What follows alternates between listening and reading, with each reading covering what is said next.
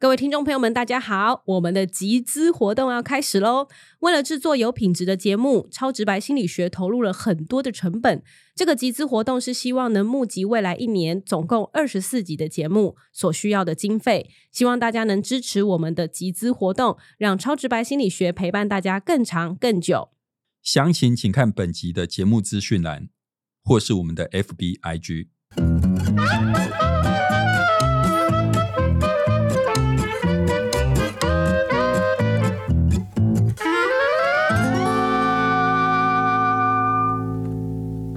欢迎收听超直白心理学，我是小白。我是颜志荣。哎，小白，新年过了对吧？嗯农历年刚过，那你过年有没有去哪边走一走？没有，没有， 马上据点你。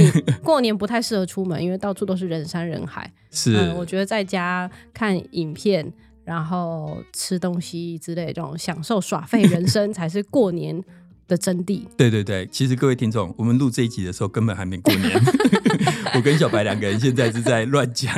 而且我们旁边有两位听众，啊，是今天对又有人来参观我们的录音，就以后如果大家有想要参观我们的录音的话，其实可以主动提出申请。付费。 对，对敛财的两位，对，不过不过我们这集本来就是预定这个过年之后第一集的播出。对，那通常新的一年开始，大家就会有新年会有新希望。没错嘛，我们会希望这一年过得很好，很棒，嗯是对吧？的，所以，我们这一集就来跟大家分享怎么样健康乐活的生活。 你确定这是大家想听的吗？新希望是这个 吗？我不知道，不过没关系，我就是要讲。啊 好的那其实这个算是我去年读的一本书啦。如果以我去年读的书来讲，这本算是排前几名的，我觉得好书。嗯，呃，先跟听众讲一下，没有置入，我真的纯粹是觉得这本书好，而且我觉得它非常的实用。好，然后这本书的名字呢叫做《食疗圣经》，食疗就是吃东西去疗愈自己嘛。嗯然后他用一个很厉害的名字就叫圣经。对，那我先跟大家讲为什么想要读这本书。有一个研究说，如果你能够做到四件事，大概可以降低百分之八十的慢性病的风险。嗯哪四件呢？不抽烟，嗯，维持规律的运动，对，维持体重，还有对饮食的健康。嗯，请问小白，这四件事哪一件事情最简单、不最容抽易烟做到？不抽烟， 因为你不抽烟，对吧？对， 你不抽烟，所以觉得简单。但是事实上，有烟瘾的人是非常难戒的，哦，对不对？像之前我跟大家讲过一个例子嘛，你怎么去体会抽烟的人的感觉？很简单，你手机放下来十分钟不要碰，嗯，你就会发现不行，你很想碰它，哦那个就是抽烟的人的感觉。所以，听众朋友，如果你们有一些比较年轻的朋友，对真的跟大家讲不要抽烟，因为你一开始你会觉得说啊，抽一根，两天抽一根没关系，三天抽一根没关系。各位听众，嗯多数的人的烟瘾都是这样开始，而且到最他后们那个嗯烟上面明明就会有一些警示标语，什么肺 会黑掉啊，是是是，什么性功能障碍，没有人在顾的、欸。呃，对我是不会 顾，因为我很强，所以不太需要顾这件事老师情不。要抽烟哦。对，但是你知道我看过戒烟最厉害的一个人是谁？我父亲。嗯，他怎么戒的？我告诉大家，他就在神明桌面前拿一张符烧一烧，放到水里面喝下去，就戒了。他就戒了。几十年的老烟枪，真的，我亲眼看到，我觉得是实在太厉害了，宗教的力量。是哦好，但是我刚刚讲的四件事情啦、嗯，呃，不抽烟，如果你不抽烟的人，当然就没事。但是你抽烟的人，你说你要不抽烟，真的难，很难没错吧？第二件事情，规律的运动很难，难嘛，对 不对？。超级难很不想运动，没错吧？对，维持体重这个也不容易。蛮难的，嗯真的也蛮难的，对吧？最后一件事情，饮食健康，呃比起上面三个，应该算是比较简单啦。没错。所以我跟大家讲说，我为什么一开始会去买这本书来看，就是因为我意识到说，维持健康的方法里面有一件事是相对简单的，嗯就是你好好的吃嘛。嗯所以我就去研究怎么认真吃东西，然后就去找了一本书，然后我就看到啊，这个食疗圣经名字听起来蛮厉害的，嗯它是一个叫麦克葛雷格的医生写的。嗯，但是你如果在博客来输入“食疗圣经”四个字，你会发现有很多书都叫食疗圣经，嗯例如例如食疗圣经最新科学实证，用全食物蔬食逆转十五大致死疾病。还有逆转疾病的科学食疗圣经，改善情绪障碍的肠道食疗圣经，抗炎体质食疗圣经，食疗圣经美味的药方，中医博士食疗圣经，中药材食疗圣经。没错，你会看到一堆书都叫食疗圣经，对没错吧？为什么这么多书都叫食疗圣经？因为比较简单啊，用吃的来治疗好像比较简单。 没有，其实是因为可能有一某一本书叫食疗圣经红了，例如很简单嘛，你是说照抄吗？那下次不是是不是大家会说超直白叉叉叉，超直白叉叉叉？其实不是照抄，而是大家去模仿这个书名。嗯，譬如说，像现在很有名的情绪勒索对，一样嘛，你在博客来如果输入情绪勒索，你会看到一堆书都叫情绪勒索，没对吧错？例如，情绪勒索那些在伴侣、亲子、职场间最让人窒息的相处，情绪勒索遇到利用恐惧、责任与罪恶感控制你的人该怎么办？不被情绪勒索的五十一个方法。面对家人的情绪勒索，修炼你的心，掌握能量流动，其实你也能做得很好。做人要好心，不是好欺负。七步骤摆脱情绪勒索，不受委屈，更受欢迎。没错啊，你看你输入一个字，竟然有这么多类似书名的没书错，这就表示情绪勒索曾经是一本很有名的书，然后大家开始模仿它，至少对书名模仿它，对没错吧？对，然后我就有在博客来输入“超直白心理学谁”，只有我们一本，欢迎大家？ 可见我们的书不太红。超直白心理学同名书已经出版 了，请大家要去购买，好好的不好？很赞，好。那所以，我刚刚讲，你输入食疗圣经，你会看到很多书都叫食疗圣经。嗯，那我今天介绍的这一本，我觉得好的书啦哈，它就是刚刚小白念的第一本《食疗圣经》，最新科学实证，用全食物蔬食逆转十五大致死疾病。对好，那简单来讲，就是因为这本书太红了，所以很多类似的书名大家都模仿它。好嗯，那呃，为什么我觉得这本书好？其实真的要让我觉得好的书不多。那我觉得这本书好，大概是有两个理由。第一个，它很实用，嗯，它提出了一些很具体的建议，待会我就会跟大家分享这些建议。嗯，第二个是，当然我没有办法百分之百确定这本书讲的每一件事情都是对的，我不太可能一一的去查证。但是从他呃书写提供的东西，我可以感觉得出来，他算是一个有科学素养的人。完全就是颜志勇老师的翻版。嗯、我比他更强。 但至少我觉得他算是有科学素养。譬如说，我举一嗯个例子，他这个书在很前面，他就有交代，他是一个爱护动物的人，嗯，同时他自己也是一个素食主义者。哦，所以至少他交代自己的立场。所以你接下来在读东西的时候，你就可以知道他不是全然没有立场的，嗯他是带着立场在写东西。对那他愿意把自己的立场表明出来，我觉得这就是一件好事。嗯，譬如说像政论节目，或是那些名嘴，他们讲的东西，你相信吗？哎、你现在到我话，哎、哎 啊不相信，对，争论节目有时候我们觉得不相信，其实很简单嘛，就是我们多半都知道台湾的很多电视台其实都是有立场的， 对，没错吧？这件事情你知道，我知道，独眼龙也 知道，只有电视台自己假装不知道，没错但其实我们看的时候，我们都知道。嗯，那我觉得你把你的立场讲出来这件事情很重要，就是譬如说我就是说，对我这个电视台，我比较支持左派的。OK，那你把这个讯息试出来之后，我起码知道在看你这个新闻的时候，要用哪个立场去看？，对，嗯所以我说这个作者，我觉得他很多方面你可以看得出他很科学，包含我刚刚讲的，他一开始去交代他自己是很爱护动物，对然后是一个素食主义者。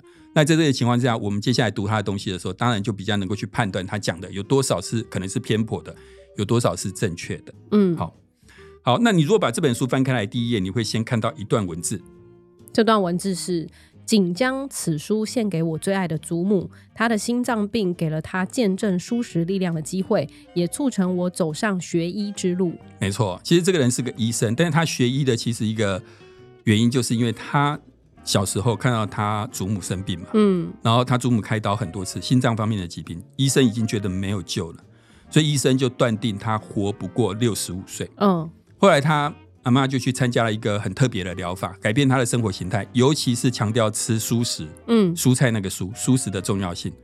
本来说活不过六十五岁，对不对？ 对，你知道他阿妈后来活到几岁吗？八十五岁，九十六岁，好 厉害害吧哦，对啊，多活了三十一年。嗯，医生已经说没救了哦、说活不过六十岁，结果他阿妈硬是比医生说的多活了三十一年。嗯，这有没有说明了素食的力量很厉害？ 嗯，没有吃肉就不会有那些冤亲债主来 找找麻烦。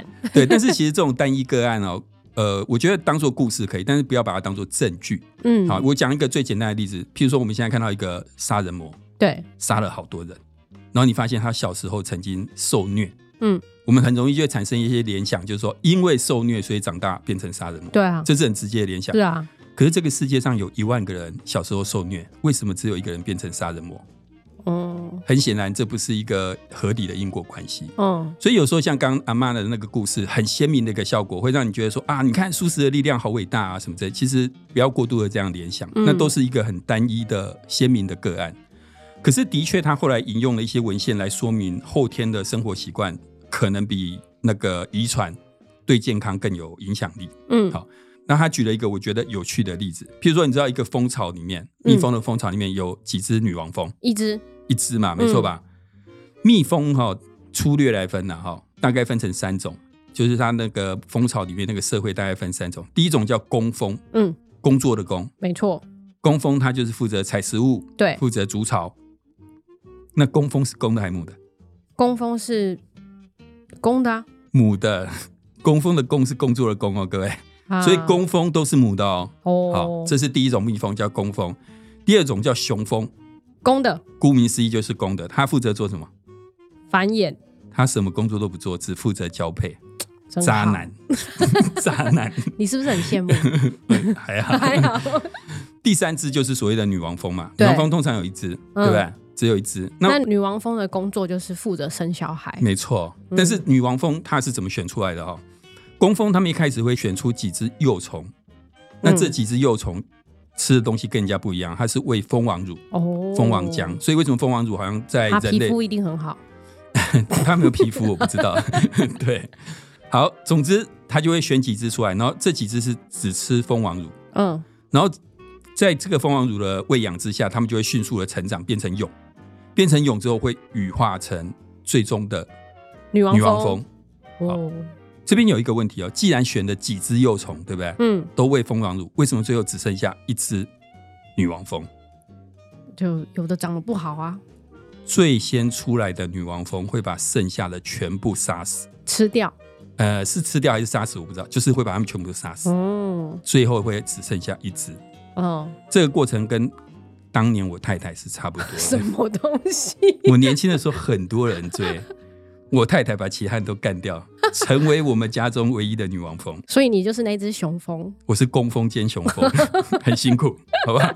在家也要扫地 拖地。 好的，对，好，无论如何，这只所谓唯一的女王蜂跟其他女王蜂不一样，因为它是整个蜂群里面唯一能够产卵，没错吧？对？而对，且更重要的是，它长的体型也比一般的巨蜜大蜂对大两到三倍。嗯还有一个更厉害的，它的寿命是其他蜜蜂的大约十倍。嗯，如果你以人类来比喻，就是你会看到这个社会里面有一个人，他可以活到八九百岁，有对没有很厉害？很厉害，请问为什么这只蜜蜂这么特别？因为它从小就吃很多好吃的东西、啊没，错，其他的蜜蜂是吃蜂蜜跟花粉，只有对啊它是吃蜂蜂王王乳乳。这个作者就用这个例子来说饮食有多么的重要，哦。是不是听起来蛮有说服力的？哎，那雄蜂吃什么啊？他们就是一般就是蜂蜜跟花粉 啊，那这样他没有想过雄蜂呃跟它交配之后，其实基因会越来越不好嘛？因为雄蜂没有吃什么特别的东西 啊。好的，你确定要把我们的节目搞得这么 复杂？总每之，次每次都这样。好，总之，那个作者就用这个例子来说明饮食的重要啦。对，当然，我觉得这个把蜜蜂类推到人类身上，在逻辑上不是完全合理的。嗯不过无论如何，他就是从这个角度来讲说，哇，那真的吃东西很重要，嗯对健康的影响很大。好、好，所以他就开始整个书大概就是从这个起点，这个起点最主要就是讲说饮食对你的健康影响真的非常大，你必嗯须要重视它。对，然后接下来整个书分成三个结构啦。第一个就是前言，就是其实我刚刚讲那段就算是前言，嗯讲那个呃饮食的重要性嘛。第二部分是针对不同的疾病来说你该怎么吃，它总共嗯讲了10对抗十五种疾病的饮食，对哪十五种？如何不死于心脏病，如何不死于肺部疾病，如何不死于脑部疾病、消化道癌、感染、糖尿病、高血压、肝脏疾病、血癌、肾脏疾病、乳癌、自杀性忧郁症、射护腺癌、帕金森氏症。还有如何不死于医生手上等等，连如何不死于医生手上都有，对吧？真的，他怎么没写如何不死于女人手上？ 这可能没办法。然后第二部分就讲针对不同的疾病的饮食，嗯，那因为我们今天没有要谈特定的疾病，所以我并没有要讲这个第二部分。然后，如果各位听众你们有对某一种疾病特别感兴趣的，嗯你可以去买这本书来看了、啊。 真的没有叶配吗？老师，真 的没有，很希望有哦，希望作者有听到，好不好？我们今天主要要讲这本书的第三部分，嗯，日常生活的饮食，怎么样吃才健康？我觉得这个是我们一般人最需要的。然后，如果对大家这一年大家新的一年希望我们能够过比较健康乐活的生活，我觉得这部分对大家来讲都是很实用的。嗯那他讲了一个大原则，这个大原则就是全食物蔬食。嗯，然后他书里面有一段话，算是很精确的去说明什么叫做全食物蔬食。嗯，他说全食物蔬食是一种鼓励摄取未精制的植物性食物，避免摄取肉类、蛋类、乳制品以及加工食品的饮食模式。这并不是在提倡全素食，而是提倡一种以科学证据为基础的饮食习惯。而目前的科学研究显示，我们吃的全食食物越多，对身体越好。对，所以他这个所谓的全食物蔬食，大概有两个重点。第一个当然就是全食物嘛，对，全食物就是不要吃加工后的东西。嗯，具体的建议就是，凡是从工厂出来的东西，你都尽量不要吃。是譬如说，直接吃小黄瓜跟吃花瓜罐头哪个好？小黄瓜，没错嘛。嗯，去市场买肉回家煮，跟买做好的香肠哪个好？啊、我想选香肠啊，没有 肉类，没错哈。对。林柏宏跟林柏宏拍的电影哪个好？林柏宏，没错 啊，林柏宏是原型嘛，对啊林柏宏的电影是加工过的嘛。没错，哦，好，所以第一个全食物素食就是尽量不要吃加工的，全食物要吃它的原型、嗯 o k 吗？然后第二个全食物素食的素食，当然顾名思义就是指尽量从植物摄取，嗯，从植物摄取的东西会比从动物摄取的来得好。对，譬如说，假设我们要摄取蛋白质，嗯，豆浆、牛奶跟鸡蛋哪个好？豆浆，豆浆是植物的嘛，嗯，牛奶跟鸡蛋是动物嘛动物的， 金城武跟金城武素哪一个好？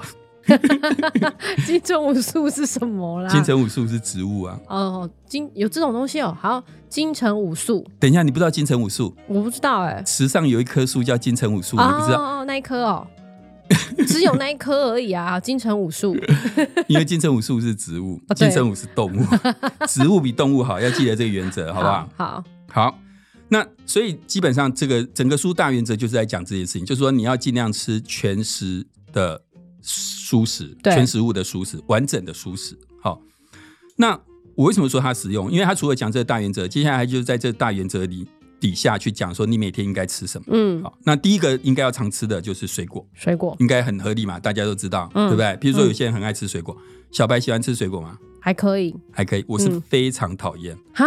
我很羡慕爱吃水果的人。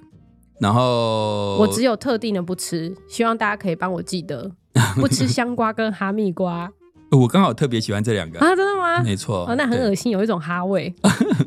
然后我有时候人家问我说啊，你怎么不喜欢吃水果？我对啊就倒过来问他，那你为什么不喜欢读书？ 就是不喜 欢啊，你好 有什么办针法？ 对哦，对不对？但是如果你是喜欢吃水果的人，我真的觉得很好，因为哦就是某种程度可以说上天给你一个很好的习惯啊，嗯啊，嗯就是吃水果一定是很好。但是如果你不喜欢吃水果，你觉得嗯麻烦，你就打果汁。像我现在的方法就是打果汁，所以你现在会吃水果了？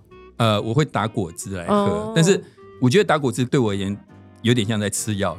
就是你知道我今天就是因为感觉就是吃个什么营养补给品这样。对，因为我们今天不是要录音吗？我们今天录音下午我还在嗯大概看一下我们今天晚上大概要讲的内容是什么，嗯然后我嗯弄到一半，我突然想到啊，到了喝果汁的时间了， 你知道就很像那种啊该吃药了，哦我我真的会这样，我不喜欢吃吃水果，但是打果汁，如果你要打果汁吃，有一个非常重要，书中有讲到一件很重要的事，也许大家也知道，就是你不要把渣滤掉，对啊，因为那个是营养素啊、最厉害的东西都在渣里面，对，啊，对不对？所以像我现在打果汁也都是尽量连渣一起，嗯基，本上你可以说我是个渣 男。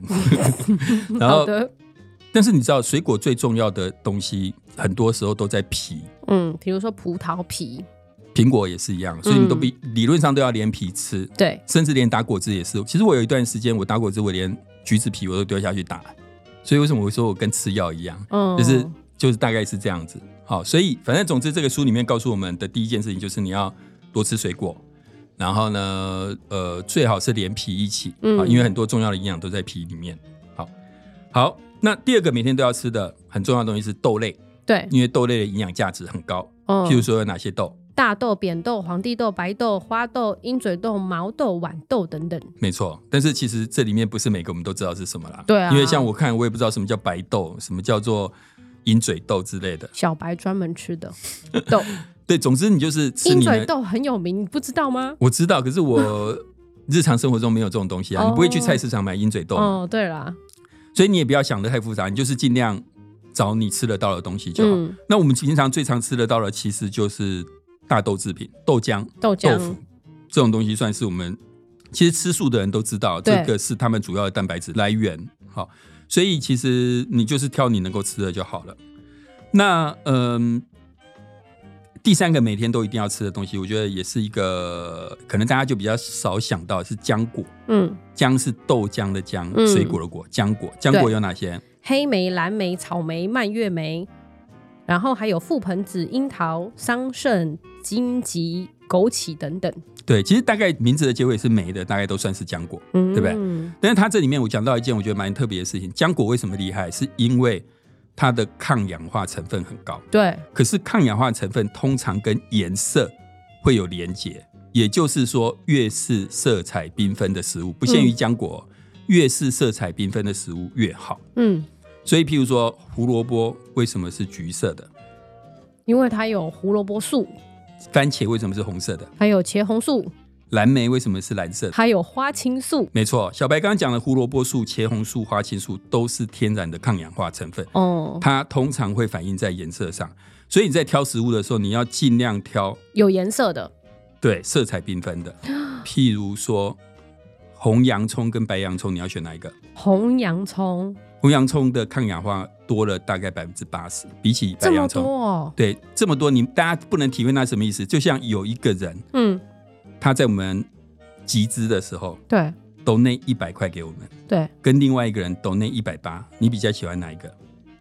当然是一百八，你最很好一现万实八，你很 现实，大概大概就是这个意思，嗯多百分之八十。 对好，那如果今天是紫高丽菜跟绿高丽菜，紫高丽菜。没错，差八倍抗氧化成分。哦，难怪那些沙拉都会有这些东西对，哦。然后所以为什么我们刚刚讲说，你吃水果的时候，或者你打果汁，可能要尽量连皮，原因就是因为抗氧化成分是那原我因要之一。 改名叫小红，小红感觉啊比较有营养价值。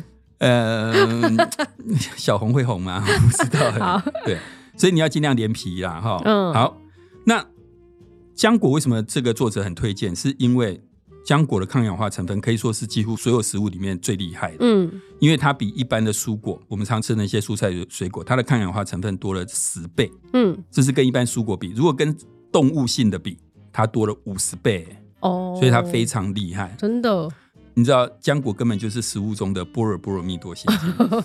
从多少字缩成多少字？嗯，从五万卷浓缩到两百六十字，五百万卷吧， 我记得是五百万卷，我自己也忘了。浓缩到两百六十字，对然后浓缩成前四句话。是是是，嗯但是浆果这个东西，其实我觉得它，因为我自己有按照这本书的做法吃了一小段时间，那我觉得其实它并不麻烦，就是说嗯，因为市面上有卖很多浆果的冷冻包，那有比较不氧化吗？你说 我吗？对，本来是还蛮不一样化， 然后就是那些冷冻包其实很方便。那你比如说打果汁或干嘛，你就把它丢进去，嗯没错哦没就错是这样子。好，第四个需要多吃的是十字花科蔬菜。嗯，好，譬如说各位听众会小白想，假设这个世界上有一种药，确定能够延长寿命，嗯，而且这个药有百利而无一害，你会不会去买？会啊，没错哈、可能不只是你会去买，大家都会去买，没错吧？对啊因为它能够延长寿命嘛，会被抢购一空。会，所以作者就说：“那为什么大家不去菜市场抢菜呢？因为菜就是这种可以延年益寿，而且有百利而无一害的东西。嗯，他就是说，蔬菜就是这种东西啊，你怎么没有去抢？嗯要你会去抢，可是这种东西你竟然不抢不吃。嗯，好，那他们特别强调这个所谓十字花科蔬菜。来，小白，什么是十字花科蔬菜？好，十字花科蔬菜是一个植物科，这些蔬菜的特点是它们的花瓣排列成十字形的交叉花瓣，因此叫做十字花科蔬菜。十字花科蔬菜在饮食中具有重要地位，因为它们富含营养且有益健康。对我那时候看到十字花科蔬菜，一开始会觉得很复杂，想说啊，到底什么是十字花科蔬菜？对，要找到它会不会很麻烦？嗯，后来你会发现，你根本就不要想那么多，因为因为花椰菜、高丽菜、大白菜、小白菜、丝瓜、芥蓝菜、青江菜、萝卜、芦笋、韭菜、N C 等等都是哦。所以你其实根本不要记什么十字花科蔬菜。它的意思就是，我们在台湾能够吃到的大部分蔬菜其实都是了。嗯，好、所以简单来讲，结论就是要多吃蔬菜嘛。对，然后除了十字花科蔬菜，就是我们常吃的那些蔬菜，有一种蔬菜是要常吃的，就是地瓜，嗯因为我们刚刚讲那个浆果抗氧化能力很强，几乎是所有食物里面最强的那个。对，有一种蔬菜的抗氧化能力是直逼浆果，就是地瓜。哦，排毒能力这个我知道，嗯，其实哦，我个人是不赞成排毒为什这么种说法。毒毒是什么？你得先弄清楚毒是什么，哦，好没错，吧？因为排毒听起来好像就啊，身上有毒，对，可是其实这个说法，说实话非常的抽象。哦，那总之，刚刚讲的就是说，这个作者建议大家要多吃地地瓜。 瓜，对，也请 Seven 跟全家赶快来找我们植入。但烤的跟真的应该也有点差异吧？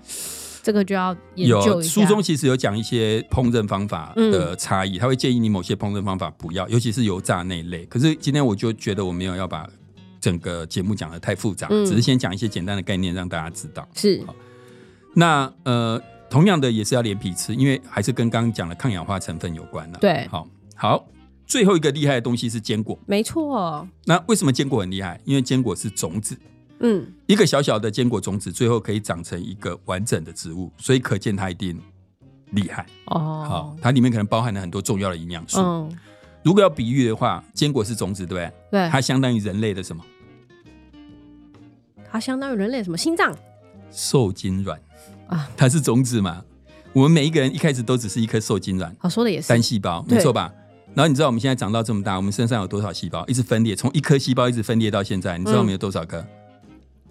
不知道超过三十兆，哦，是不是很厉害？嗯一个小小的种子，所以你看当初的那个一个受精卵，如果要长出一个像现在小白这样，当初那颗受精卵一定要很厉害才行啊、 当然， 对而且要特别厉害，对，所以坚果它就是类似这样的概念，它是一个种子集精华于一身的食物，嗯它富含蛋白质、健康的脂肪。 就是大家强调的那个地中海饮食这个我不知道，我没有研究。啊，真的吗？就对是预防失智症，很适合吃坚果。哦，嗯，老师可以多吃，？我我那么聪明不需要吧我怕你提早失 智，因为失智的人都是聪明的人，啊，好像是哎、呃，比例上来说比较高。好啦，好啦。 不过我刚才讲了一半，就是它富含蛋白质、健康的脂肪、是多种维生素、矿物质、没膳错食纤维，还有抗氧化剂。所以他会建议我们每天都要吃一把坚果。嗯，那哪些东西叫坚果呢？像是腰果、夏威夷豆、核桃、开心果、南瓜子、芝麻、胡桃、杏仁等等。对，其实这个也很简单啦，啊因为市面上其实也卖超多综合坚果，对对吧？那但是大家就是买的时候小心，不要有加盐或其他东西就好了。这样子嗯，，但好我听说就是长辈也不宜吃太多。体重呃，对，因为它其实热量蛮高的，所以他们就是说，如果长辈要吃的话，像那腰果最好就是吃酱，就是一个大拇指就没了、欸。哎，嗯，其实这个这个部分我不敢确定，但是作者在书中他其实引述了十几个研究说，事实上对体重的影响不大。哦，对，所以这个可能各位就是要再去看一下书。好啊书上是这样写了。好，好，那我们刚刚总共讲了，就是作者他讲了一些东西，提醒我们要尽量吃嘛，水果、豆类、浆果、蔬菜跟坚果。其实他讲的不像这么简单，他讲的更复杂。他甚至有明确的告诉你每一样东西每天要吃多少。嗯所以我今天是用比较简单的方式去讲这些事情，就是推荐大家可以看这本书来而了解，啊且没有植入，真的没有植入。 就有兴趣的听众，你可以去买这本书。我是觉得它是一本对健康很好的书。嗯，好、啊，只是那本书超厚， 真的超厚，请小心哦服用。嗯，非常厚，但看得懂吗？会很难吗？不会很简单。对，那我现在上面这样讲，小白你会觉得很复杂，做起来很难吗？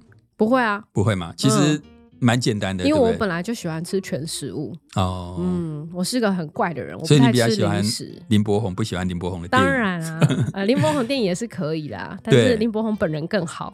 然后刚刚小白不是讲了一个什么排毒餐吗？嗯其实那个是在讲说，有一段时间非常流行，早餐就是吃地瓜加白煮蛋。对，那个叫做防毒餐。那我嗯刚刚就想说排毒餐，我不喜欢这种名词，因为嗯这些名词都夸大。那、你知道哪一国的人最会夸大吗？哪一国的人最会夸我大？告诉你，啊英日国本日本人，我以为是英国，譬如说韩馆那个夜景，啊就是这个夜景，但是它叫做百万夜景，哦，没错吧？然后什么死之前一定要去的绝景，我想你到日本超多这种东西。嗯，排毒餐也有一点这个味道。我意思就是说，地瓜加白煮蛋，我相信它对身体可能是好的。嗯，就如果拿来当早餐吃，可是绝对不是排毒餐这种耸动的疗效，哦所以大家不要太被这种耸动的东西给骗了。嗯啊那我觉得这本书它讲的蛮简单的，原因很简单嘛。如果我们刚刚讲地瓜加白煮蛋嗯当早餐不错，嗯，那我们先讲地瓜好了。地瓜紫色跟黄色，你要吃哪一个？紫色啊，没错嘛，颜色鲜艳好。嗯你看有一个明确的法则，简单的法则让你去 follow。对，好，地瓜加蛋，对不对？吃蛋是为了蛋白质嘛？嗯，那我们可不可以变成地瓜加豆浆，可以地瓜加坚果？可以，对啊，简单的法则是不是嗯就、就？所以其实我觉得哈，这本书他讲了，除了刚刚这个简单法则，他还讲了一件我觉得很重要的事情。他说不要逼死自 己。它里面有一段非常重要的话，来，嗯小白你念给大家听。我们每天吃的才是重点，跟你平常吃什么比起来，偶尔唯一所吃的东西根本不重要。没错，我今天好想吃麻辣锅，就去吃啊。嗯，朋友们聚餐说要吃烧烤，就去吃啊。过年全家要大吃大喝，就去吃。你的人生中不必百分之百 follow 这个规则。对，其实你人生中平常的饮食比你偶尔吃一次的东西更重要。嗯，所以你如果今天有百分之八十的时间都是按照书中讲的去吃那些比较健康的东西，其实已经很够了。像我刚刚讲，我真的不喜欢吃水果，嗯，可是我现在我每天打，果汁，而且我每周大概会喝三四杯果汁，嗯，不算非常厉害，可是比起以前一周连一颗水果都没吃，已经好非常多了。哦好，类似这个样子。所以你看，小白，我现在每周喝三四杯果汁，你现在觉得我气色有没有比较好？嗯，没有，其实前一阵子比较好，我是为了要准备今天的录 音，所以很辛苦，把好的前一阵子补回来的东西现在又流失掉 了。老师真是辛苦啦。 那接下来就让我来为大家做小白的 summary 时间。过完了春节，你准备好要开启新的生活了吗？新的一年就从健康的生活开始。今天老师跟大家分享一本他觉得不错的书《食疗圣经：最新科学实证》，用全食物蔬食逆转十五大致死疾病。这本书的作者认为呢，饮食是影响人们健康很重要的因素，但是我们似乎常常忽视它的重要性。他提出了全食物蔬食的饮食模式，这包含两个大原则：第一，就是尽量不要吃加工过后的食品，原形的食物比加工后的食物好；第二，则是尽量从食物摄取营养，不要从动物摄取营养。此外呢，书中也有说明各种食物，例如水果、豆类、浆果、蔬菜、坚果等食物的营养价值，以及我们如何可以更有效的从这些食物中摄取营养。我们在这一集中也都有做大致的介绍，有兴趣的朋友也可以自行去找这本书来进一步了解哦。对，那你知道有时候我上课的时候，下面坐了很多学生嘛，对，我心里头常常会觉得，我猜下面有蛮高比例的学生很羡慕我的人生，嗯，就是大学教授，然后对收入还不错，对，生活也蛮自由的，然后可以一直出去玩，然后老婆漂亮，小狗可爱，然后搭档又这么正哪里 ，Podcast 搭档是这样子？在你前面，对，可是其实哦，我不知道说大家，就是说像以我说呃年轻的同学们的那种想法，可是我觉得有一天如果真的跟我一样到这个年纪，会出现一个很大的问题，就是你找不到人生可以努力的目标。因为到了我这个人生之后，其实能做到的事情大概多半都做到了，哦剩下没做到，比如说得诺贝尔奖， 哦，就是你做不到的事情。哦，所以你常常会觉得人生没有什么事情可以做。嗯这个想法有一个很严重的 bug，就是仿佛只有追求目标或是工作才嗯是值得你人生投入努力的事。但是你仔细想哦，其实我们的日常生活跟对我们所谓追求工作那些事情比起来，其实日常生活所占的时间并不少，嗯，也蛮多的，对吧？可是对你就会告诉自己说，那些东西不用努力。哦，我想，表达一件事情是，其实生活是需要认真对待的。嗯譬如说，你今天想要看剧，嗯那你就要挑好的剧看，嗯，不是随便瘫在沙发上手呃遥控器乱转，随便找一支剧来把你的时间花掉。嗯你今天想要睡觉，你应该好好的想怎么样你才能够睡得好。嗯你今天包含吃东西，你怎么会把吃东西当做一件哎呀随便吃两口的事情？吃东西你应该要认真的吃，好好的吃。什么东西是好吃的？什么东西可以让我的呃生活过得更好？嗯，那我们今天这集其实就是跟大家分享说，其实你可以怎么样，就是说让你的生活过得更健康、更快乐、更乐活。嗯吃真的是一个重要的事情。嗯。好的，希望大家可以 follow 我们今天的食疗，让 自己身体更健康，因为言我不由们还衷要继续 听五十年的超直白心理学。 是是是是，好，谢谢大家今天的收听，希望听了这一集可以让你们都过得平安健康。如果你也喜欢这一集的节目的话，请把它分享出去，让更多人可以听到这个优质的节目。我们也有 IG 和 FB，也请大家追踪分享。此外呢，也希望大家未来和我们持续一起做公益。你可以在我们的节目介绍中找到捐款链接，和我们一起帮助流浪动物。超直白心理学，希望大家都有美好的生活，过着健康乐活的人生。拜拜拜拜